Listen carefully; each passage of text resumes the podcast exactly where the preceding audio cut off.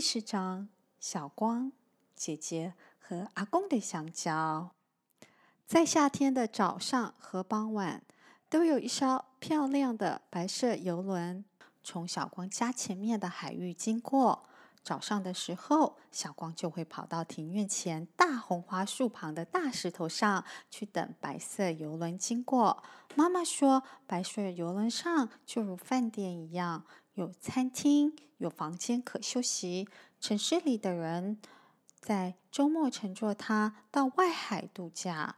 周一至周五，游轮载人也在商品货物。它每天早上从岛的南边城市。到北边城市，傍晚再从北边回南边。所以，只要他从家前面的海域经过时，大家就知道是几点钟了。小光很希望有天也能跟家人一起坐上那艘漂亮的白色游轮。妈妈，坐游轮要很多钱吗？小光好奇的问着。妈妈笑着：“是比坐车贵很多。怎么？”你想坐吗？没有，我只是好奇问问。小光摇着头，假装不想坐的说着。妈妈看穿了小光小脑袋想的是，她温柔的说着：“等哥哥姐姐毕业了，我们就有多余的钱，妈妈再带你去做，好吗？”妈妈，没有关系。等我长大了，我一定会赚很多钱。我要带妈妈和爸爸去很多地方玩。小光很有自信的边说边抱住了妈妈。那妈妈要先谢谢我的小光喽。妈妈微笑的亲着小光的脸颊。村子里的水果不多，除了大家种的一些橘子，还有芭乐外，就是阿公的香蕉。小光的阿公就住在小光家旁不远处。阿公在家旁的一块小空地上种了一棵香蕉树，香蕉树旁边也种了几棵橘子树。每当夏天的时候，就会长出很多香蕉。阿公有很多的孙子，但是他特别喜欢男孙，因为他说男孙是来传宗接代的，女孙是嫁到别人家当女儿的。所以他总是把最大最好的香蕉给男孙，而小光和姐姐就分到最小又营养不良的。小光和姐姐很不服气，姐姐很讨厌阿公这种偏心的行为，所以他们决定自己去采又大又肥的香蕉。村里的厕所都是设在户外的。在一个有月光的晚上，姐姐带着小光骗妈妈要去上厕所，但实际上是要去采阿公的香蕉。小光是又紧张又兴奋，所以他请月婆婆帮忙，让她能很快的找到又大又肥的香蕉。小光和姐姐很小心、安静的走到种香蕉树的园子。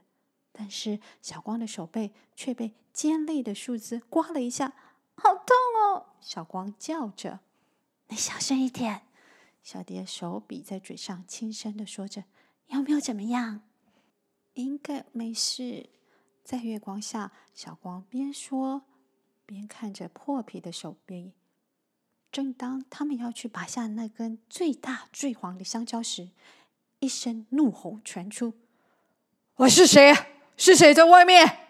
阿公叫着，小光好紧张的说着：“怎么办？怎么办？阿公发现了！”嘘嘘，小蝶捂着小光的嘴，阿公的头伸出窗外，往香蕉树看着。姐姐把小光拉到香蕉叶下躲着，和风徐徐的吹过香蕉叶，紧张的小光深信阿公有看到他们了。月光突然在这时不见了，周围一切全变黑了，时间跟空气好像一时间全部停止一样，也不知道他们在树下待了多久的时间。直到月光又出来的时候，小光才觉得自己可以呼吸。小光和姐姐很快的拔了几根香蕉，飞奔似的跑回家。他们到家旁边的芭乐树下，享受着他们的战利品。我吃，我吃你这个大香蕉！”哈哈哈哈小蝶开心的笑着，小光也开心的吃着。他们把香蕉皮埋在芭乐树下，这样就没有人可以知道是他们吃的。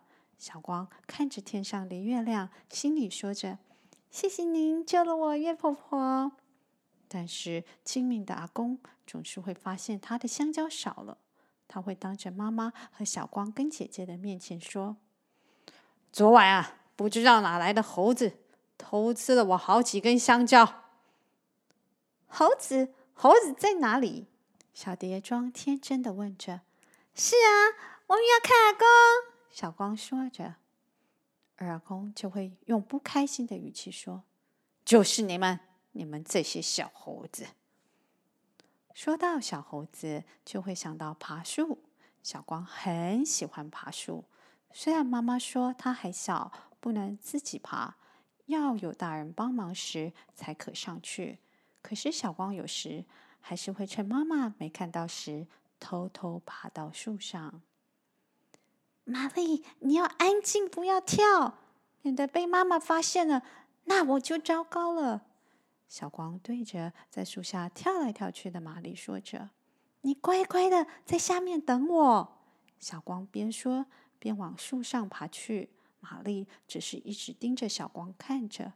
“不要担心，我没事。”小光说着，找到一株大树干躺了下来。风吹动着他的头发和衣服，吹动着树叶和树枝。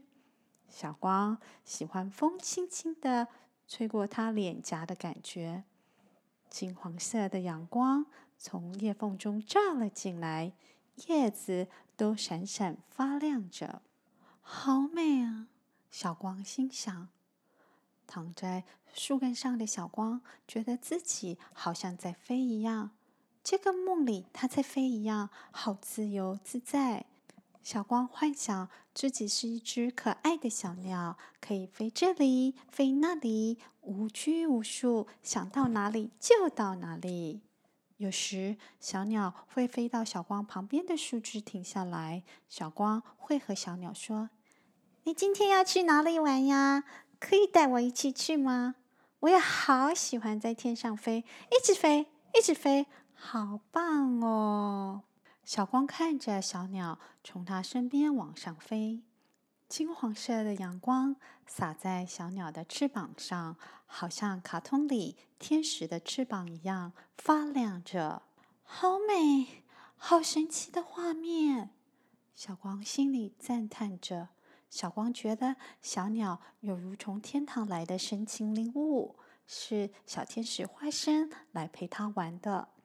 小光想要感觉从天堂来的神奇法力，他闭上眼睛，让阳光洒在他的脸上、身上，瞬间一股温暖的力量笼罩他全身，他感到自己变得强大、勇敢了。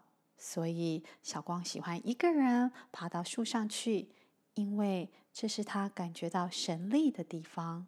但有一次，为了拿到更多的神力，他想离天堂近一点。结果他爬得太高，不敢下来。他在树上等了很久，才有人经过把他抱下来。那一次真的把小光吓坏了。所以从此以后，他答应自己，只他只会爬到第一个或第二个靠近地面最大的树干上，继续。他拿神力的工作。